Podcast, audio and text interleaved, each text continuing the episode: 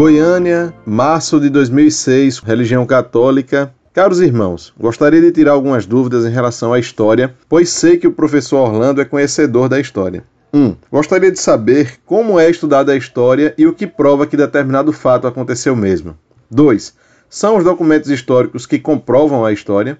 3. Há outros meios de se estudar a história sem ser através de documentos? 4. Há um estudo que analisa se os documentos são verdadeiros ou falsos? Desculpe-me por fazer várias perguntas, pois há professores que dizem que os documentos históricos foram escritos de acordo com os interesses pessoais, políticos e religiosos de quem o escreveram. Muitos acusam a igreja de manipular documentos a seu favor. Exemplo, sobre a Inquisição, as Cruzadas. Por favor, me esclareça como se faz uma análise da história. Obrigado e que Deus abençoe.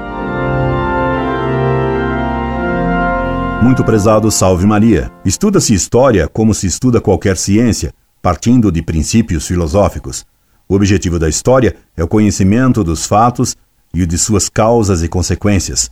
Os fatos históricos são estudados através de fontes, isto é, de todo tipo de documento: papiros, pergaminhos, cartas, livros, diários, registros, tradições orais, obras de arte, etc.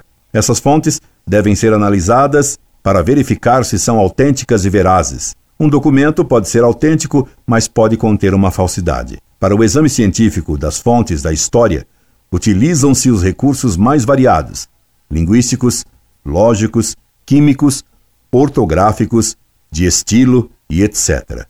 Um professor de história que diga que os documentos nada comprovam, pois podem ter sido escritos por interesses pessoais, políticos, econômicos, não poderia dar aulas, pois seu diploma também é um documento histórico e poderia ter sido falsificado por interesse econômico ou político.